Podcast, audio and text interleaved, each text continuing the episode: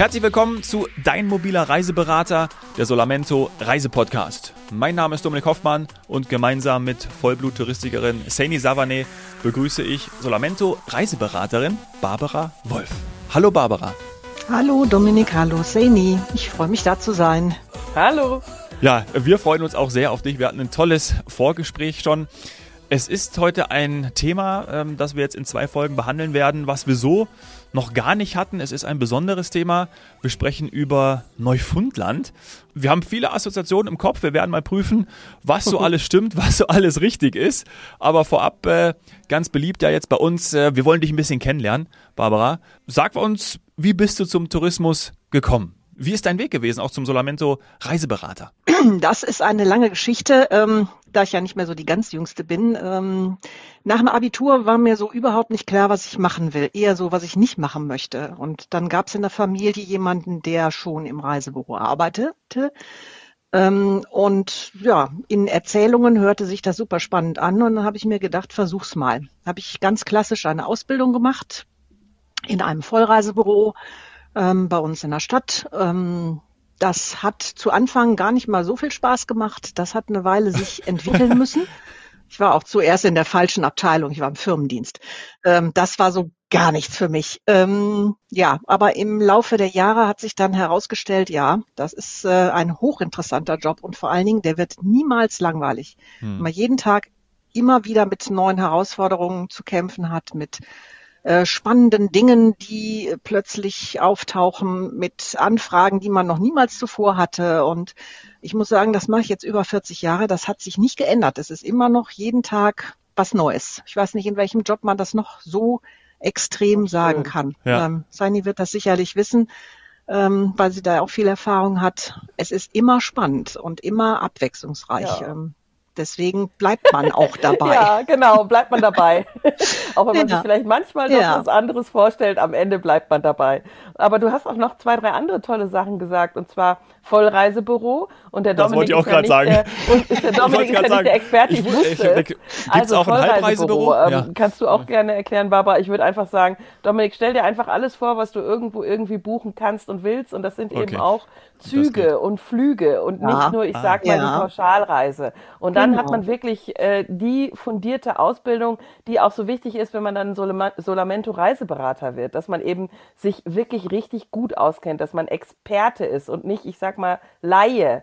Ähm, weil jeder denkt, ja, Reisebuchen, das kann ich ja irgendwie auch im Internet. Mhm. Sondern nein, da geht es um Systeme, um Technik, um, um wirklich äh, viel Wissen, auch Know-how. Und das kannst du halt in einem Vollreisebüro äh, lernen.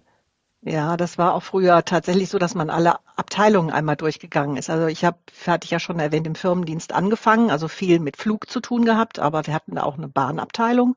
Es gab eine extra Fährabteilung, es gab eine Gruppenabteilung, es gab jemanden, der sich um die Kreuzfahrer kümmerte. Ähm, also es wurde so jeder Bereich, der irgendwie ähm, ein Reisebüro erforderte, was früher gab es ja noch kein Internet, früher kam wirklich alles wenn es nur um eine Übernachtung irgendwo in der Stadt ging, bis äh, zur Kreuzfahrtkombination mit total komplizierten Flügen. Das wurde alles im Reisebüro erledigt. Ähm, in den Großen gab es da wirklich für alles und jedes einzelne Abteilung. Hat sich alles hm. stark geändert, aber war halt eine gute Schule. Und das hat dann auch im Endeffekt dazu geführt, dass ich über so mehrere Abteilungen ähm, im Endeffekt auch mal mit einer kurzen, mit einem kurzen Abstecher beim Veranstalter. Ich war auch mal kurz äh, ein halbes Jahr beim Club Mediterranee. Ähm, ja, das war auch sehr spannend. ähm, dann da gelandet bin, dass ich mich mit meinem Mann selbstständig gemacht habe. Ah, ja. Und wir sehr, sehr viele Jahre bei uns im Ort ein Reisebüro hatten ähm, auch mit mal zeitweise einer einem Vollreisebüro-Status, also mit Bahnagentur, mit Jatta-Agentur, also Flugtickets selber ausstellen. Ähm, das haben wir alles gemacht. Ja, und dann kam die Pandemie. Die hat dann einen ganz großen Cut verursacht. Ähm, und dann mussten wir uns überlegen, was machen wir denn jetzt? Und haben dann ähm, den Inhaber von Solamento getroffen, den Sascha Nietzsche, haben uns zusammengesetzt. Ach, Kollegen Sascha Nietzsche. Ja. ja. ja, wir sind ja in einem Ort. Also ähm, ja. er hat er hat seine Zentrale da, wo wir seit vielen Jahren unser Reisebüro hatten. quasi in Laufentfernung. Und wir haben uns ah. kennengelernt und auch gleich schätzen gelernt, weil er so tickt wie wir. Ähm, das ist wirklich äh, jemand, mit dem man sofort sich gut verstehen kann. Mhm. Und das hat auch sehr gut funktioniert. Äh, wir haben uns unterhalten, was machen wir denn? Und haben für uns alle die Ideallösung gefunden. Ich mache weiter als selbstständige Reiseberaterin. Mein Mann ist ähm, in der Zentrale und hilft da. Ja, und das ist für uns die perfekte Lösung. Schön. Ach, cool. Ja, ja ich, ist ja toll. Also im Endeffekt muss man sagen, für ein paar Dinge ähm, hat die Pandemie dann, ich sag mal so Sachen so aufgerüttelt, aufgeschüttelt, aber auch so nochmal an einen anderen Platz gebracht. Und mhm. wer weiß, wie wir uns sonst so für die Zukunft gewappnet hätten in der Touristikbranche. Ähm, so der ein oder andere äh, Weg Richtung Zukunft, der war auch fällig. Von daher, ja, wer weiß, vielleicht hat sie ja auch so ein paar gute Seiten gehabt. Versuchen wir es mal so dieplamatisch ja, auszudrücken. Doch, definitiv. Also es hat zum Beispiel den großen Vorteil, dass ich jetzt auch mal mit meinem Mann verreisen kann. ah, und dann wissen wir ja, wo es dann als nächstes hingeht, weil der war ja nicht mit dabei, nehme ich mal an. Ja, genau.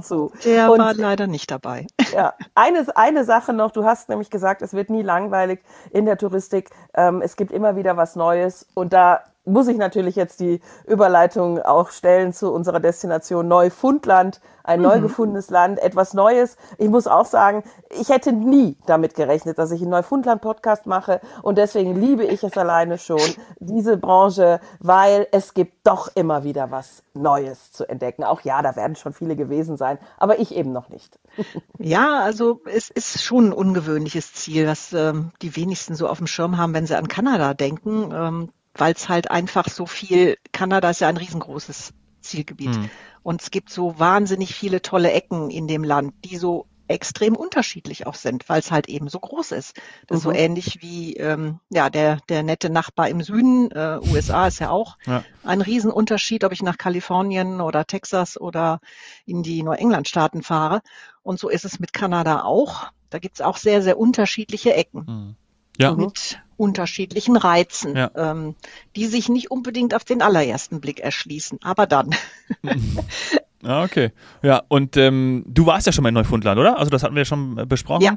Und ähm, in Kanada natürlich auch. Heute, äh, du bist äh, auch, man kann auch sagen, insgesamt eine Spezialistin für Kanada, ähm, aber wir natürlich äh, heute über Neufundland sprechen.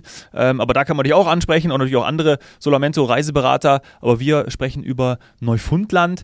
Wie hast du die Hinreise oder die Anreise getätigt? Also ist ja schon ein, ein Stückchen. Also wie hast du das von Deutschland aus äh, bewerkstelligt? Ja, das war auch sehr spannend. Ähm, das war äh, eine Reise speziell für die Canada Specialists. Ich bin jetzt schon eine ganze Weile ähm, äh, da unterwegs als Canada Specialist. Ich habe mich das erste Mal Ende der 80er hatte ich mal einen Femtrip nach Kanada und ähm, seitdem mhm.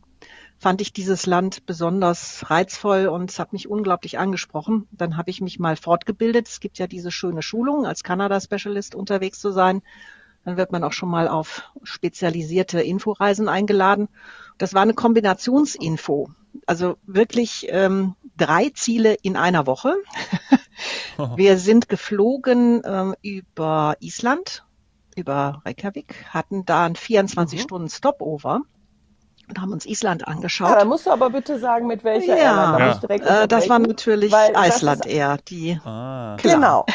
ja das ist halt etwas, was du als Kanada-Spezialist dann aber auch weißt und empfiehlst, und das mhm. wissen immer noch viele nicht, dass das so ein tolles Kombiprodukt ja. ist. Gerade für die Menschen, die eben jetzt nicht, ich sag mal, Karibik, Palm, Kokosnuss suchen, sondern eben diese Kombination der Länder mit Island äh, ideal. Erklär das vielleicht nochmal kurz. Also hinfliegen und alles ist gebucht und alles ist schon fertig und der Stopover ist quasi schon eingetütet. Genau, das Schöne bei Iceland Air ist, dass man diesen 24-Stunden-Stopover immer machen kann, ohne dass es ähm, zu irgendwelchen Extrakosten kommt, außer natürlich wenn man da eine Übernachtung reinpackt, klar. Die Übernachtung ist zu zahlen, auch Ausflüge, aber das Flugticket ist so, dass der Stopover nichts extra kostet. Und äh, das lohnt sich auf jeden Fall, wenn man noch nicht auf Island war. Ähm, die Insel ist ein Traum für jeden Naturliebhaber. Ähm, man kann sehr schön in 24 Stunden schon eine Menge sehen. Die Umgebung von äh, Reykjavik und ähm, den Golden Circle kann man machen in der Zeit. Das passt alles da rein. Und dann hat man schon mal einen super Eindruck und kann dann eventuell nochmal mit mehr Zeit sich nur Island vornehmen, wenn man das mag. Das ist wirklich eine gute ja, Lösung. Und von da aus kann man prima weiterfliegen nach Halifax, äh, Nova Scotia. Mhm. Ja. Ähm, das ist der internationale Flughafen, weil ähm, Neufundland hat zwar St. John's, die Inselhauptstadt, aber das wird über die großen kanadischen Städte als Inlandsflug angeboten. Also da müsste man in Toronto oder in Montreal umsteigen. Mhm. Halifax ist insofern auch schick. Wenn man ein bisschen mehr Zeit mitbringt, kann man dann auch noch sehr gut das verbinden, dass man sich einen Teil von Nova Scotia anschaut und dann zum Beispiel mit der Fähre rüberfährt nach Neufundland. Das geht auch. Ah. Also es gibt die Möglichkeit Inlandsflug, das haben wir gemacht. Wir sind von Halifax aus, weil wir ja nicht so viel Zeit hatten, nach ähm, Deer Lake geflogen. Das ist im Westen der Flughafen, für den Westen der Insel Neufundland. Wie lange ist die Distanz da gewesen? Äh, das ist nicht weit mit dem Flieger. So. Das ist keine mhm. Stunde. Ah, ja. Ähm, ah, okay. Flott. Und von Island nach Halifax, wie lange war da die Flugzeit? Ah, das sind vier Stunden. Also das ist auch nicht weit. Ja. Ja, ja, cool, ne? Das ist, also finde ich nämlich ja. super. Das ist ein Ziel, was man wirklich äh, in, in relativ kurzer Zeit erreichen kann. Ähm, der Osten Denkt man Kanadas vielleicht gar nicht ist so. nicht so weit weg. Nee, da fliegt man ja auch länger drüber. Da hatten der Dominik und ich ja. im Vorgespräch kurz drüber gesprochen. Das ist halt, äh, man, man ist dann ja doch relativ lang über Neufundland unterwegs bis es dann in den Rest, ich sag mal, von Kanada oder der USA hm. geht. Also seid ihr im Westen angekommen? Genau. Dann? Wir waren dann im Westen der Insel. Also ähm, Neufundland ist ja ein Kombi. Bundesland Neufundland und Labrador. Labrador ist der Teil auf dem Festland und Neufundland ist die große Insel, die davor gelagert ist. Und ähm, ja. Oh, das habe ich nicht hm, gewusst. Ja, das ist so eine Kombinationsgeschichte ähm, wird zusammengefasst, sind aber eigentlich sind das zwei Landesteile. Heißt ja auch Neufundland und Labrador. Also und Entschuldigung, dass ich unterbreche, aber dieser Name Labrador, ja, auch in den Vorbereitungen. Äh, und dann bist du bei Neufundland, Neufundländer und Labrador. Also äh, das ist schon, ähm, ja, schon. Mhm. Ist das da auch irgendwie, also ich habe, das habe ich jetzt tatsächlich nicht gegoogelt, aber dann stelle ich die blöde Frage. ich nenne sie nicht. Ja, kommen die daher? Nein, ja. Die kommen daher, ja. Die Hunde kommen daher, aber ich muss gestehen, ich habe keinen gesehen. die sind alle weg. Also so verbreitet Ach, sind Mensch. die dann auch wieder nicht. Aber der Name und der Hund kommt tatsächlich hm. daher, ja. Ah, ja. Okay. Ja, das wäre sonst ein Verkaufsschlager. Vielleicht kann man das noch empfehlen hier an Canada ja. Tourism. Denn äh, Neufundländer, also weiß ich jetzt schon gar nicht mehr, äh, war früher mal, ich sag mal in, muss man ja leider sagen, dass gewisse Hunderassen hm. immer in sind. Aber Labrador ist mega in. Also äh, ja. den gibt's ja in aller Couleur. Hatten wir auch tatsächlich in der Familie ein, äh, in Gedenken ja. hier jetzt quasi an ihn diese Folge. Ähm, aber ihr wart dann auf der Insel und ich muss das echt ja. nochmal verstehen. Das ist diese vorgelagerte Insel. Nur das ist ist Neufundland und ja. der Rest nicht. Das hat wahrscheinlich von diesen ganzen Flugkarten, die ich dann immer sehe, wenn ich fliege, dann wird das ja immer angezeigt, Neufundland, jetzt fliegen wir über Neufundland. Aber in Wahrheit sind wir über Labrador geflogen, weil nur die Insel ist Neufundland. Und genau. da habt ihr euch dann auch aufgehalten. Ihr habt also eine echte Neufundland-Tour gemacht ohne Labrador. Ohne Labrador und ohne den Osten. Neufundland ist zwar eine Insel, aber eine wirklich recht große Insel. Mhm darf man nicht unterschätzen, die Entfernung. Also wir waren wirklich nur im westlichen Teil und da auch nicht überall, sondern mhm. ähm, in dem Nationalpark ähm, Rosemont und in den Tablelands mhm. und in diversen kleinen Orten waren wir da unterwegs. Ähm, mhm. Also die drei Tage, die wir da hatten, die waren wirklich komplett ausgefüllt mit all den Sehenswürdigkeiten, die es da gibt und dem, was man so machen kann. Ja. Ähm, ist ja ideal zum Wandern und Naturerleben. Zu welcher Jahreszeit? Das haben wir gemacht. Zu welcher Jahreszeit wart ihr da? Wir waren im September da, Anfang September. Mhm. Ähm, man kann sehr gut, ja, die Sommermonate sind natürlich perfekt, ähm, aber man kann zwischen April, Mai ungefähr bis in den Oktober rein ähm, nach Neufundland prima. Man kann natürlich auch im Winter hin, aber im Winter ist es kalt und äh, noch ein bisschen windiger als eh schon. Mhm.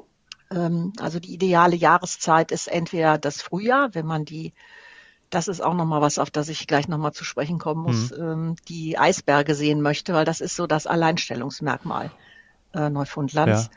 Dafür ist Ende Mai, Anfang Juni die perfekte Zeit. Ähm, und dann gibt's ja auch noch die Spezialisten, die gerne bestimmte Vögel äh, sehen möchten. Es mhm. gibt ja diese wunderbaren Puffins, die Papageientaucher, oh.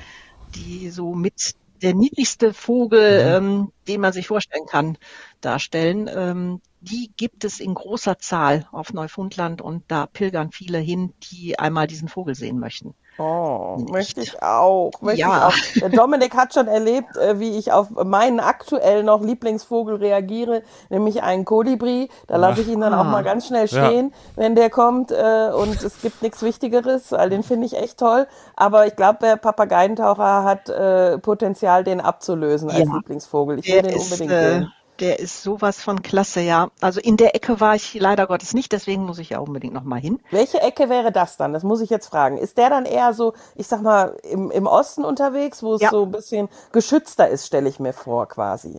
Ganz genau, der ist im Osten der Insel. Äh, da gibt es ein spezielles Gebiet, wo man die besonders gut besichtigen kann. Mhm, mh. Ja. Okay, und ich muss jetzt noch so ein bisschen, ja, so verstehen, September das ist ja, ja oft auch so ein Wechsel dann, gerade wenn es irgendwo ist, wo wir jetzt nicht gerade äh, völlig südlich sind, wo der Herbst, Winter dann ein bisschen später einsetzt. Wie war das, als ihr angekommen seid? Also wie war so die, die, die, die Temperatur, das Licht? Äh, wie, wie, war, wie habt ihr den Tag wahrgenommen oder den Abend? Ähm, ja, es war von allem etwas. Also ich vergleiche das immer sehr gerne mit ähm, Schottland oder Irland. Ähm, Four Seasons in a Day. Mhm. Man kann wirklich alles haben. Wir hatten von strömendem Regen über heftigen Sturm bis zu strahlendem Sonnenschein wirklich alles. Mhm. Und alles dazwischen. Ihr wart ja auch nur drei Tage da, deswegen musste alles gezeigt werden. Also ist ja logisch. Ja, genau. Hat die Insel alles aus dem, aus dem großen Fundus mal vorgeführt, ganz genau.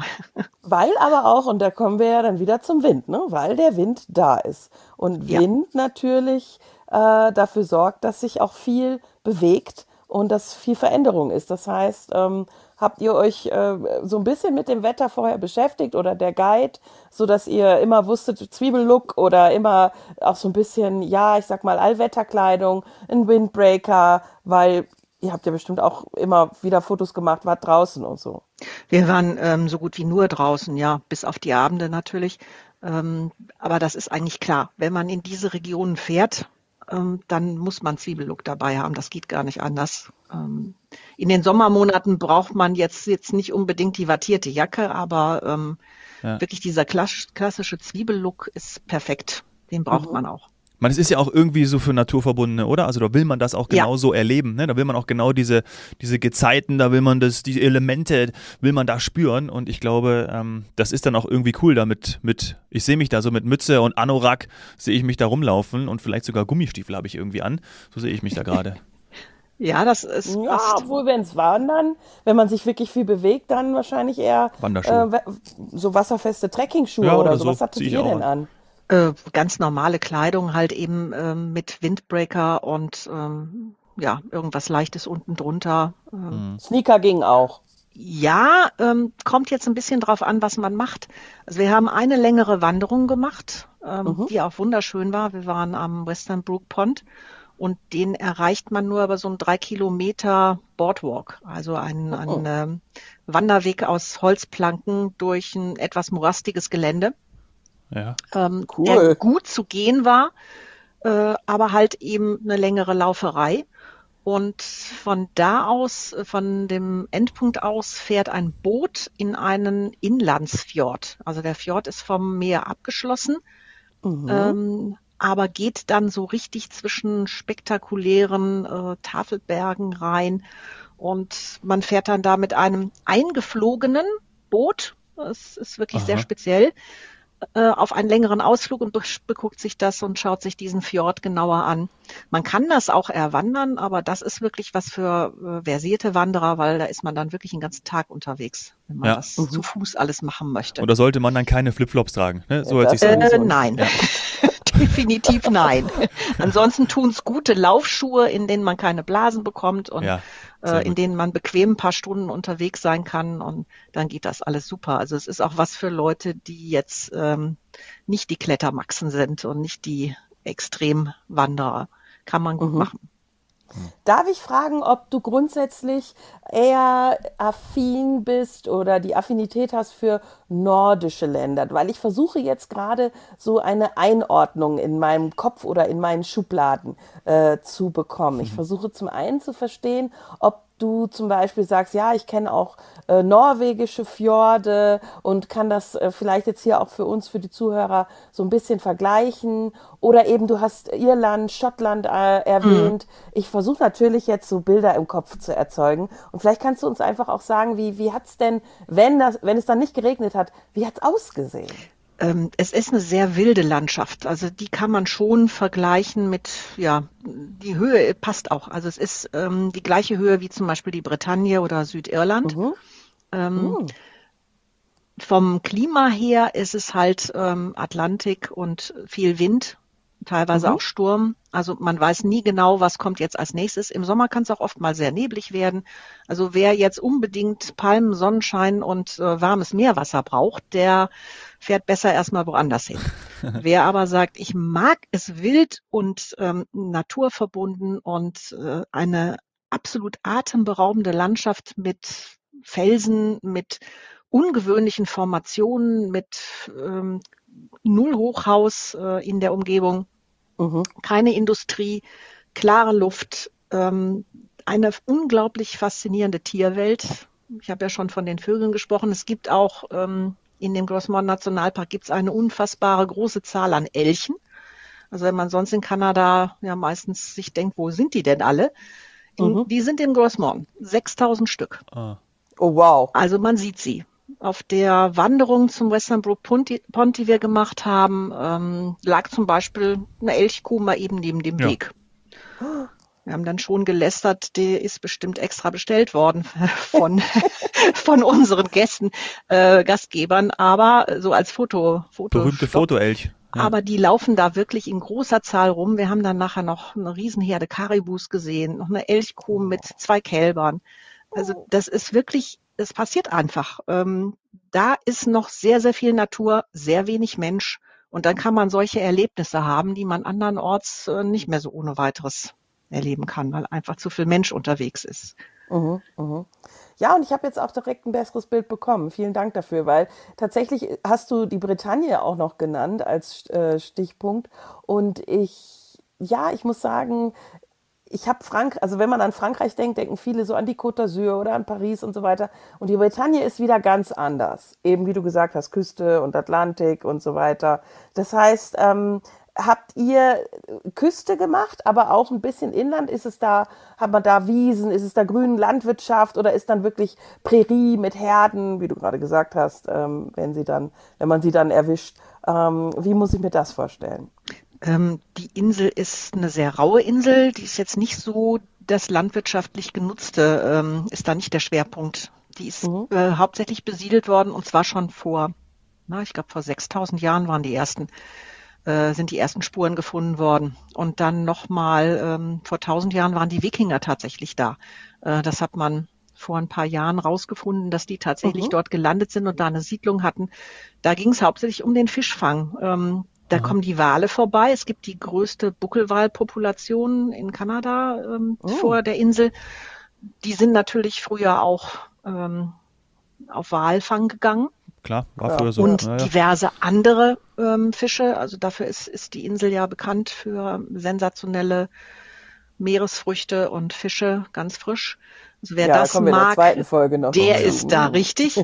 ähm, also das ist der Schwerpunkt. So Landwirtschaft ähm, eher nicht. Dafür ist Geht das auch ein bisschen nicht, ne? karg. Ne? Ja, genau, das wollte felsig. ich wissen. Mhm. Felsig, felsig und das, was man jetzt, ich sag mal, bei Google Maps sieht, was grün ist, das ist dann eben der bewachsene Felsen, aber nicht irgendwie von Menscheshand gemacht, sondern äh, das Leben spielt sich, wenn dann eher an der Küste auch ab. Ja, schwerpunktmäßig an der Küste. Ähm, wobei das natürlich auch immer im Fluss ist. Also es ist interessanterweise gibt es auf Neufundland auch 20 Golfplätze.